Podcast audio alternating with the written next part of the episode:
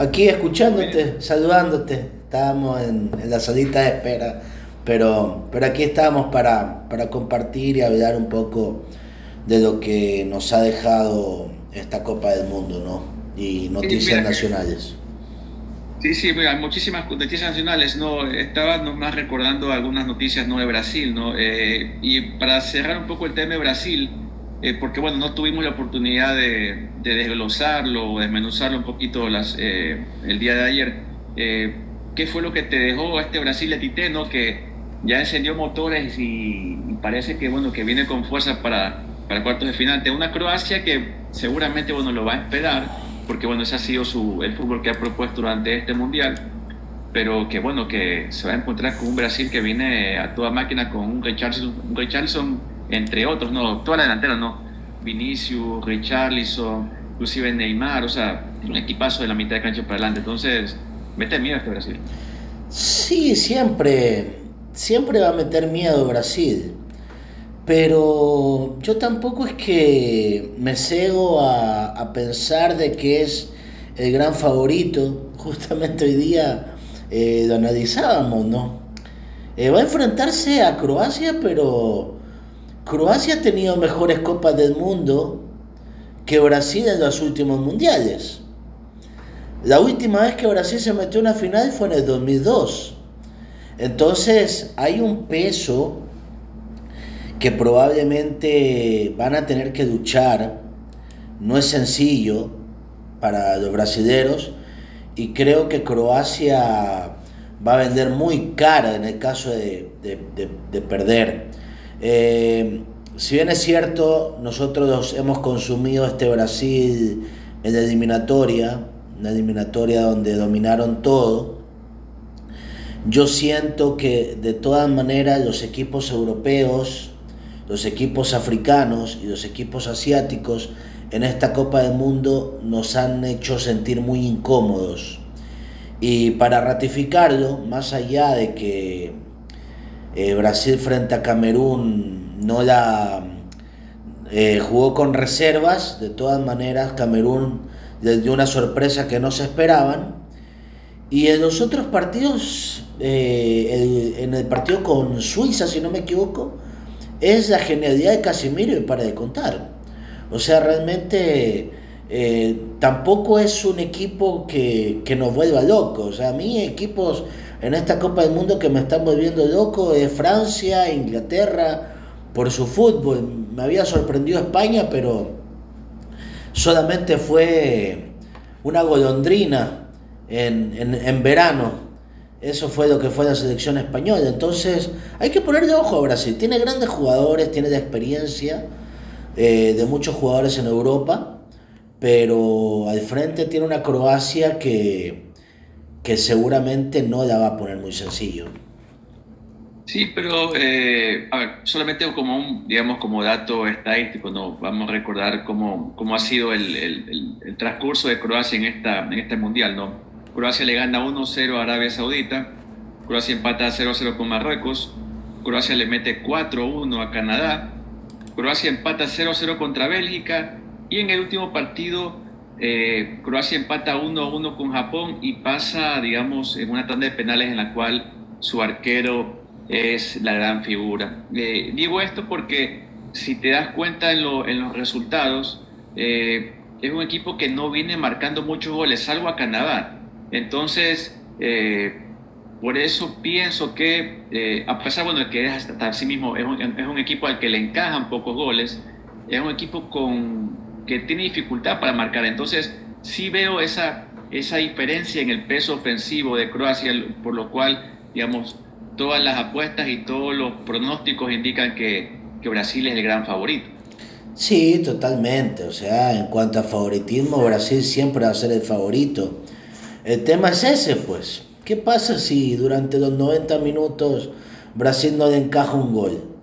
¿Y qué pasa si se va nuevamente a penales? ¿Quién tiene la presión ahí?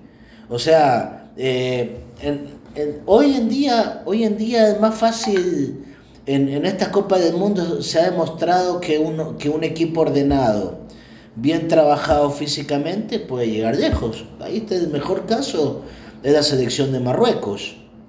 Entonces, eh, al frente podrás tener a, a Goliat, pero si lo puedes aguantar, y también tiene jugadores experimentados, Croacia tampoco es una selección que llegó de la nada, o sea, tiene tipos como Modric, eh, con todo el talento eh, que en alguna jugada individual también te pueden complicar. Así que, claro, Brasil es favorito, sin lugar a dudas, con todas sus estrellas, con los Richardson, con los Vinicius, ahora que reapareció Neymar, eh, un volante completo como es Casemiro, la experiencia de Dani Alves, tienen un arquerazo, o sea, realmente es un equipo soñado, pero todavía estamos a la espera de que gane algo, pues, ¿no? Y ahora, yéndonos al partido del viernes en la tarde, ¿no? Eh, ya comenzamos el programa diciendo, bueno, que en Argentina sonaban las alarmas por el tema de la, la lesión, entre comillas, de Paul, que por unos lados reportes periodísticos dicen que no, que no está bien, con que entrenó eh, aparte. Bueno, él en redes sociales ha indicado que que está, que está apto o que estaría apto para el partido. ¿Tú crees que, que le, pueda, le pueda pesar eh, una posible falta de De Paul en el, en el 11 titular de Argentina para enfrentar a Países Bajos? ¿O, o crees que sí llega o, a lo mejor si llega, pero a lo mejor no, no, llega al 100%? O sea, ¿tú crees que eh, va a ser un, de, no, de no participar o de participar a medias, eh, sea una baja contundente para Argentina? Mira, yo creo que Argentina es un equipo que siempre tiene jugadores eh, importantes. Eh, no sé si de repente, por ejemplo, estoy hablando de memoria, por ahí podría entrar McAllister. Eh, de repente, bueno, el Papu Gómez lo puso en algún momento, él se mueve más por el otro perfil. Pero. Que viene golpeado. Entonces, hay que ver qué es lo que propone Scaloni pero eh, Argentina tiene una, verdadera final el día, el día viernes, no solamente por, por el rival, que ya se han visto algunas veces, hay, hay dulces y amargas para los argentinos frente a Países Bajos. Eh, sí, claro que sí. Entonces ahí yo, yo veo que va a ser un partido muy cerrado. El que logre tener la posesión del balón eh, seguramente va a ser el que consiga por ahí eh, hacer un poco más de daño. Yo veo a, Países Bajos que cuando le quita la pelota eh, le duele mucho, lo, lo, sintió contra Ecuador, lo sintió contra Senegal. Contra Estados Unidos no se mostró mucho eso porque ellos resolvieron muy rápido y algo que me llamó muchísimo la atención, no sé si pudiste ver el primer gol de Países Bajos, que los primeros minutos Estados Unidos lo tenía presionado en su propio terreno. Y cómo resuelve una jugada de Pay, le mete un pase fenomenal a Dumfries, este gana la raya y ahí vuelve y, sigue la jugada de, de Pay para marcar un golazo, el primero de, Países Bajos. Estados Unidos... Y el, primero y el segundo son, son calcados, o sea, el gol de, de Blin en el segundo es, Pero, la misma a, lo que yo voy es cómo rompen, cómo rompen una presión alta estos, estos holandeses. Entonces, eh, seguramente Argentina va a intentar eso. Y me preocupa, ah, ya, la verdad, a mí, yo simpatizo más con Países Bajos, por si acaso, pero me preocupa, me preocupa en el lado de Argentina que a veces su defensa la nota un tanto lenta. Y siento que físicamente los últimos minutos de Argentina le está costando muchísimo. Con Australia, eh, por ahí el, lateral izquierdo este se pegó un carrerón maradoniano y si no fuera por Romero, si no me equivoco, fue que se cruzó ahí. Eh, estábamos hablando que le empataba sobre la hora a Australia y cualquier cosa podía pasar. O sea, no es un equipo muy, muy sólido en defensa y ahora se va a enfrentar con un equipo de verdad. Sí, no, y eso justamente hablamos con Alfredo el otro día, que este va a ser ya el, primer partido eh, oficial de Argentina en esta Copa del Mundo, en el cual va a enfrentar a un equipo ya eh, de peso pesado. Recordemos, no, así mismo como hicimos con Croacia, la, la, cómo ha venido jugando Argentina. Argentina pierde el primer partido contra Arabia Saudita 1-2, luego le gana 2-0 a México le mete dos goles a Polonia eh, y en el último partido, bueno, supera 2 a 1 a, Australia. Ahora, eh, hablamos también de la, o hablabas de la defensa, de la defensa argentina, eh, Juan Luis, y, sí, y, sí, te decía lo de Paul, porque justamente me preocupa que en ese lado, justamente donde él, donde él juega, él eh, le hace, por así decirlo, el, aguante a, al central, en este caso el Cuti Romero, que es el, comparte los centrales argentinos son el Cuti Romero y Otamendi. Otamendi viene jugando a gran nivel. Pero Cuti Romero y por ese lado Nahuel Molina, Nahuel Molina no ha tenido, digamos, el, suceso que debería tener un, lateral o, mejor dicho, un marcador de punta eh, argentino o, mundialista. Inclusive ha salido al cambio en, el último partido. Entonces, si tú le quitas a De Paul, eh, desarmas un poco la estructura defensiva y por ese lado, por ese lado te va a correr justamente o Depay o te va a correr Gapco que vienen, vienen también en, embalados, o sea, vienen, vienen marcando, quizá Gapco no a partido seguido, pero ya Depay marcó eh, en el partido anterior demostrando bueno, la, capacidad de jerarquía que tiene. Y Gapco, bueno, un juvenil que es rapidísimo. Entonces, por ese lado, ahora sí se va a enfrentar la defensa argentina a un equipo que le puede hacer hueco por ese lado. Sí, la verdad que vamos a ver en una de esas... Yo creo que, a ver, eh, en una Copa del Mundo todos quieren estar, así que eh, puede ser también una alarma que se encendió con De Paul, pero probablemente está. Eh, no sé, de repente la posibilidad de, que juegue Montiel también podría ser otra opción, que, tenga ahí Scaloni. Eh, pero, pero es muy relativo cómo le va a plantear. Yo no creo que Argentina vaya a salir a desgastarse este partido porque sabe que si sale a, buscarlo, eh, la puede pasar muy mal en el contragolpe. Países Bajos es un equipo que, te complica. Entonces, eh, vamos a ver ¿no? si logra tener a todos sus jugadores importantes para, este, para este duelo. ¿no? Eh, exactamente, no si es un partido sin pronóstico, Juan Luis. Juan Luis, ¿qué te parece si vamos a corte comercial? Porque hablamos, hemos hablado eh, un poco del Mundial, ¿no? Eh, contigo en este momento, pero sí me gustaría en el, último bloque del programa hablar, eh, y me imagino que tú también has de estar al tanto, el mercado de pases nacional se está, se está moviendo muchísimo, ¿no? Hay novedades en Barcelona, novedades en Emelec, en Liga, en Aucas, entonces... ¿Te parece si volvemos en el siguiente bloque y conversamos, bueno, de todas estas novedades y el mercado de frutas, cómo se está moviendo? Claro, encantado, encantado de la vida. Vamos al corte comercial.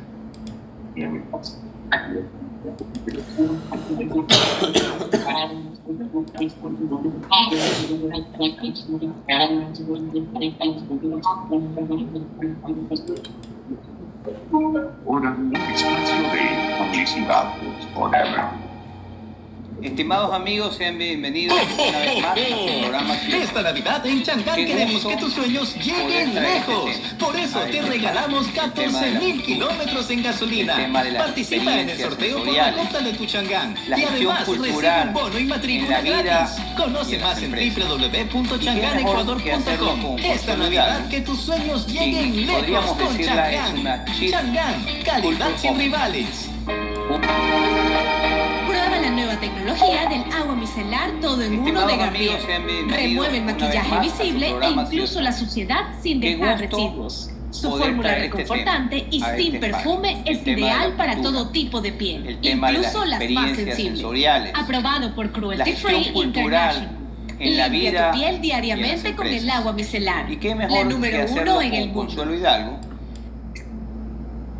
Un solo incendio es capaz de acabar. Podríamos decirla es una termales. Culture of. Con miles de kilómetros de árboles y plantas. O y con el único hogar o una nueva gestión de las En Guayaquil, 1086 emergencias forestales fueron atendidas durante el año 2021. es algo que se habla. Ponle un Sin embargo, pocas veces cuida de las Este es un mensaje del benemérito Cuerpo de Bomberos de Guayaquil. Que Autorización y cómo se ejecuta y cuáles son los impactos que CNE, tiene elecciones 2023. Te presentamos Alerta GJ, una aplicación que te permite reportar robos, accidentes de tránsito, emergencias médicas, entre este otros. con esta app, también colaborarás con, la seguridad desde tu celular. Podrás encender las alarmas comunitarias ubicadas en puntos estratégicos de la ciudad. Podrás grabar en vivo audio y video y mucho más. Esta app estará conectada con la Corporación para la Seguridad Ciudadana de Guayaquil para brindar auxilio inmediato. Descarga ya esta aplicación y juntos hagamos de Guayaquil una ciudad más segura. Alcaldía de Guayaquil. Autorización número 1427, CNE, elecciones 2023. Las super ofertas navideñas hacen feliz a toda la familia, porque vienen con super descuentos del 15, 25 y 30% en productos que llenan de sabor y alegría la celebración de estas fiestas. Aproveche las super ofertas navideñas del 1 de diciembre al 4 de enero. Las ofertas tienen un lado super, super maxi, el placer de la Navidad. Acidez, la digestión o diarrea. Pepto Bismol actúa para aliviar acidez, indigestión y diarrea desde la primera toma. Ahora disponible en Ecuador. Precauciones y advertencias. Contiene salicilatos. Si los síntomas persisten, consulte a su médico. Hemos presentado un espacio de publicidad forever. Vamos con menciones publicitarias.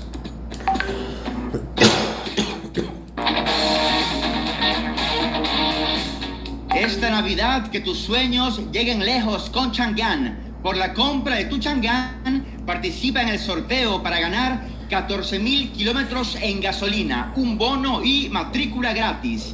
Ingresa y conoce más en www.changan.com. Chang'an, calidad sin rivales.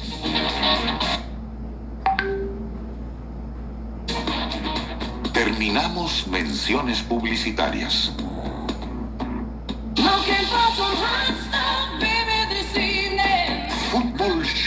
Forever y algo más con Alfredo Pino Argote Jr., Jonathan Delgado y Juan Manuel Delgado, como debe de ser, al estilo 92.5 Forever.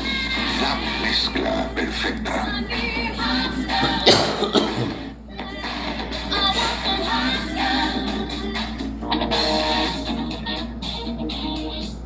Muy bien, muy bien, acá estamos de regreso. Ya estoy acá presente en el programa. Las disculpas del caso, ¿no? Lamentablemente ya saben que los miércoles tengo que cumplir unas obligaciones con mis programas en Ecovisa y lamentablemente hubo algunos factores ahí en el camino que complicaron, retrasaron mi llegada. Pues, en el lugar donde suelo parquearme todos los días resulta que no habían tarjetas y me quedé 20 minutos ahí esperando que, que, que haya una tarjeta para ingresar, lamentablemente. Así que qué pena, lo siento mucho. Gracias a Juan Luis por la compañía, aunque bueno, también Juan Luis estuvo ahí esperando que le den ingreso, pero saben que tengo novedades sobre los rescalvos. ¿Ya saben dónde van a ir los rescalvos? ¿Ya lo vieron o no? Claro. Ya veníamos en el bloque anterior de Hay poco oxígeno allá, hay poco oxígeno donde se va. Sí, sí. ¿Ya dijeron? No, no, todavía no. Bueno, pero ya, ya se ¿Pero qué creen? ¿Qué, ¿Qué dijo Juan Luis? ¿Dónde se van? Se habla que se va de Strongest de Bolivia. Ah, ya, ya, todo el mundo sabe. Sí, ajá, allá se van, correcto. Es el nuevo equipo. Ya, los, ya es oficial, digamos. Los contrataron, así que están ahí ya planificando cuándo viajan para, para allá, ¿no? The Strongest de Bolivia, así es el nuevo destino de los hermanos Rescalvo, correcto. Sí, bueno, eh, bueno, comenzamos bueno, como el segmento de novedades y no exclusivas, pero novedades ya confirmadas, ¿no? Eh, de lo que se conoce en Barcelona, y bueno, tú me ayudarás, Juan Luis, eh, ya se reconfirma que lo de el defensa central, Paco Rodríguez, bueno, anuncian que ya se va a quedar en Barcelona y ya se oficializa formalmente que eh, Leonel Quiñones, este lateral, bueno, que no logró brillar con el suceso esperado, eh, pasa a ser ya parte de Liga de Quito. Ah, ya, definitivamente. Ah, ya, ah, mira tú, no, sí, Quiñones definitivamente nunca pudo afianzarse en Barcelona, lamentablemente en Macará sí era un lateral brillante que quitaba la pelota, desbordaba, ponía centros, hacía goles de tiro libre, pero en Barcelona no fue ni la sombra de ese jugador, ¿no? Claro, y vuelve Pineida, también llega Carrero, así que están cubiertos con ese aspecto en la banda izquierda, y aparte de otro muchacho, que se me escapa el apellido, que también jugó el año pasado en Barcelona, un jovencito. Así que bueno, tienen ahí tres opciones por izquierda y qué bueno que Pineda, en todo caso... O sea, bueno, sabes que lo de Pineda sí me decepciona un poco, la verdad, porque para mí Mario Pineda es un excelente lateral, la verdad, de los mejores del país, Pineda. Pero no, se fue sin pena ni gloria a Brasil, no una historia más de que se va y por la misma regresa. Igualito que, por cierto, el otro fichaje de Melec es un jugador excelente, John Jairo Sánchez. O sea, si es que este muchacho, John Jairo Sánchez, en Emelec, demuestra lo que demostró en Independiente cuando fueron campeones de Copa Sudamericana, es el fichaje del año. Pero a ver si es que lo demuestra. Pues. Y lo mismo que Janer Corozo, que vuelve a Barcelona. O sea, estamos hablando de dos punteros izquierdos que tranquilamente los dos, JJ Sánchez y Janer Corozo, un mano a mano para estar en la selección, pensando en, en, Canadá, Estados Unidos y México. Pero a ver si es que se lo proponen y si es que pillan, tanto en Barcelona como en Melé, porque son grandes, los dos, para mí son de los mejores punteros izquierdos que, que hay en el tranquilamente, igual, igual, Alexander Alvarado, Romero Ibarra, a Jeremy Sarmiento. Así que habrá que ver, ¿no? De los dos, ¿quién gana el duelo? ¿John Jairo Sánchez o Janel Corozo? ¿Tú qué dices, Juan Luis? No, son dos refuerzos importantes, es lo que tú dices. Se van con bombos y platillos, pero no, no quiero decir la palabra que regresan con el rabo entre las piernas, pero la verdad, cuando tú vas al fútbol del exterior esperas quedarte algunos años por allá. O sea, hay muchos jugadores que en Brasil le fue bastante bien. El caso de, por ejemplo, Junior Sornosa, de de Juan Casares. El caso de Pineida, el caso de Sánchez, no, no es, por ejemplo, otro, eh, Arboleda. Entonces regresan a nuestro fútbol, puede ser de que extrañaban su arroz con menestra, su encebollado, su encocado. Bueno, aquí ya vamos a ver si, si ya se sienten un poquito más cómodos en Guayaquil. Es bravo, ¿ah? Es bravo llegar a los equipos grandes de Guayaquil no es lo mismo Independiente, no es lo mismo Delfín, así que veamos qué pasa, ¿no? Y, ojalá que no le pese la camiseta a John Jairo Sánchez, Juan Luis, porque bueno, para los que no sabían, Sánchez viene de jugando de Vasco de Gama y estuvo dos años en Brasil también, pero bueno, no logró afianzarse, no logró consolidarse. Y bueno, Vasco es, un, es uno de los grandes, ¿no? Eh, en teoría, eh, no debería tener el pánico escénico ya de, bueno, de jugar en un estadio campo el, con, aficionados, no a reventar. Tomando en cuenta, bueno, que en Independiente la afición, bueno, es, muy poquita y no, no tienes esa, esa, presión y esa exigencia que, que te llega desde la grada. Entonces, en teoría, la camiseta no debería pesar, por la experiencia que tiene. Sí, y además este, la idea sería que, que juntos formen la banda izquierda, Cruz, procedente de Liga, y este chico Sánchez que viene bajo gama aire independiente. Sea, será una banda izquierda totalmente renovada, que si es que se logra afianzar, sería pues una excelente banda izquierda, porque Cruz me parece que es un muy buen lateral también, y este chico Sánchez es formidable. O sea, a mí, sinceramente, yo me, me sorprendía cómo se perdió Sánchez en el camino, porque yo recuerdo lo que él hacía con Independiente era fabuloso, centros muy precisos, goles, muy buenas jugadas, este muchacho que es joven Así que es una apuesta interesante la que hace esta nueva directiva de Melec, reforzando la banda izquierda, renovándola más bien, aunque ¿qué se sabe Juan Luis del chico Jackson Rodríguez? No, se va? yo tengo entendido que se mantiene y esa era mi duda, ¿no? Porque dentro de lo, de lo malo que tuvo el Melec el año pasado, creo que lo mejorcito era Jackson Rodríguez y, y hay un tema, ¿no? Hay, un, hay algo que José Pidegui lo ha dicho claramente, que él quiere respaldar a, las inferiores. Y Jackson Rodríguez es una de las cartas que, justamente él eh, fue uno de los primeros jugadores de los cuales él venía trabajando eh, mientras manejó las inferiores, es él. Entonces, eh, opacarlo con un jugador como el Chavo Cruz o como el mismo Sánchez, puede, puede ser dos, dos caras. Una que lo termine bajoneando o la otra que, se entrene más fuerte y, busque ganarse el puesto. Yo también tenía cierta información, bueno, eh, no es oficial, no, pero sabía, tenía entendido de que el, traen justamente a alguien que le haga carrera a Jackson Rodríguez porque había la posibilidad de que en el mercado de pases eh, existan ofertas del extranjero por Jackson. Entonces, eh, la, la, dirigencia de Piley, en este caso, tomando la, la posibilidad esta, se asegura y, y blinda, blinda, la banda izquierda pensando en que posiblemente pueda salir y se pueda comercializar. Recordemos uno que la economía de Melec no está tan bollante como en temporadas anteriores. No, pues de hecho la economía de Melec, he escuchado ya varias gente que comenta que, que les debían tres meses a todos. O sea, es difícil que te deban tres meses. Y un club como Melec, que durante años lo que se hablaba era que Nemer, si algo hizo Nemer, fue darle al club estabilidad institucional cero problemas de, que no le pagas el sueldo. Y miren ustedes, que he escuchado de varias personas que el otro día entre, eh, lo invitamos a Oscar Bagui al programa y nos contaba eso, Oscar Bagui, que fue, fue difícil realmente. O sea, que me dieron la temporada así, con tres. Ella, ella, ella no sigue en Emelec, ¿ah? ¿Qué? Bagui ya no sigue en Emelec. Por eso, renunció, sí, sí, renunció. Ya no es parte de Melec, él espera seguir su carrera como director técnico en, en otro club, etcétera.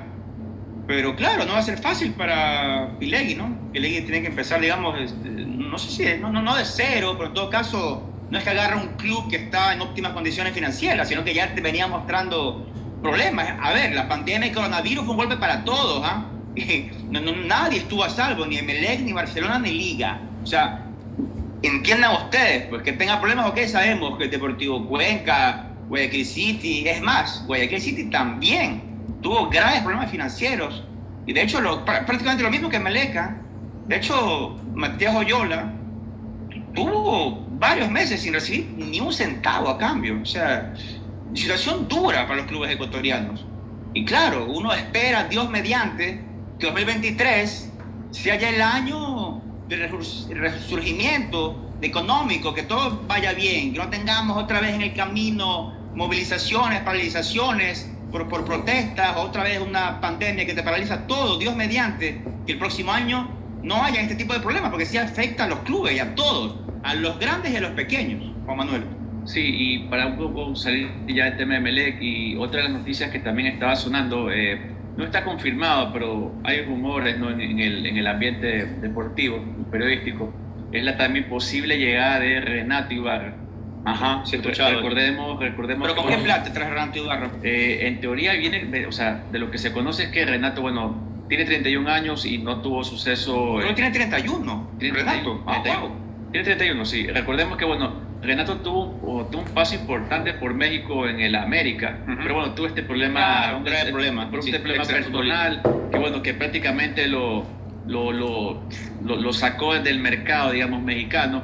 Eh, recientemente pudo reintegrarse con el Tijuana, pero bueno, no, no tuvo un gran suceso. Entonces, aparentemente lo que buscaría la, la dirigencia melecista de Pilegui es eh, repatriarlo, bueno, ya como jugador libre, y bueno, a, ver si es que puede también así mismo recuperarlo. ¿no? Recordemos que Renato eh, era en su momento titular como puntero izquierdo de la selección a gran nivel pero bueno, pasó lo que pasó y bueno, perdió la oportunidad. En todo caso, hay que ver si es que llega al Club Azul. Y si es que llega Juan Luis, que no sea como Jason Chalá, pues, porque Jason Chalá cuando llegó, la gente se emocionó pensando en Jason Chalá, que la rompía en Universidad Católica, que te metía tres asistencias al año. Ese muchacho era un, era un mago por la banda derecha, era un maestro. Desbordaba, dribleaba, te ponía centros que nomás tú tenías que empujarla. Pero dice Jason Chalá, nunca apareció con el Melex. Así que si es que viene Renato, pues ojalá sea que, muestre su nivel verdadero. O sea, creo que las cartas de él son mucho más altas que las de Jason Chalá, un tipo que fue seleccionado, que decían que era el reemplazo natural de Antonio Valencia, y por ahí se, fue perdiendo por los temas, digamos, personales que tuvo, que, son Vox Populi, un tipo que se mueve bien por la banda, un tipo que también puede jugar por el, por el medio, lo hizo la selección, lo hizo de buena manera, eh, es un jugador joven, eh, así que dentro de, todas las cualidades que presenta, si llega, primero no es un jugador barato, ¿ah? estaba revisando por ejemplo en Transfer Market y tiene un valor aproximadamente de un millón de euros, estamos hablando de un millón doscientos, es lo que vale eh, el pase de, de Renato Ibarra. Así que si llega, debería demostrar el por qué eh, tiene, tiene eso, esa cotización, pues, ¿no? Claro, Juan Luis, si tratas de despedirnos, entonces, ¿tú cuáles, tus semifinales cuáles son? No, yo tengo pronósticos reservados en algunas. No, pero ya dijiste que le ibas a Holanda, pues. O sea, le voy a Holanda, pero no estoy diciendo que vaya a pasar Holanda. Pero ya, me la voy a jugar, ya, para que, te, para que vean y grábalo. Ya. Pasa Brasil. Ya. Pasa Países Bajos. Okay. Pasa Francia. Y mi corazoncito me dice Marruecos, pero creo que va a pasar Portugal. Yo estoy igual que tú. Yo, yo creo que Países Bajos va, va, va a sorprender a todo el mundo. ¿ah? Yo creo que Países Bajos muy capaz lo veo que elimina a Argentina y a Brasil y que llega a final. Tengo una corazonada con Países Bajos. No sé por qué, no sé, algo siento yo con Países Bajos, porque es un equipo en serio que no luce, pero son súper prácticos y, y, tienen tres chances, tres goles. Así es. Nadie habla de ellos, no, no, no hacen ruido, no hacen bulla. Y más aún me va a alegrar porque, porque nosotros los decimos lucir mal, pues. ¿eh? Entonces va a ser un, el, nuestro consuelo de pobre se va a mantener hasta el final. Claro, ay, Ecuador, el único al que no le ganaste. Le ganaste a Senegal, le ganaste a Qatar, le ganaste a Estados Unidos, le eliminaste a Argentina, tumbaste a Brasil y ahí está. Pues no pudiste con Ecuador.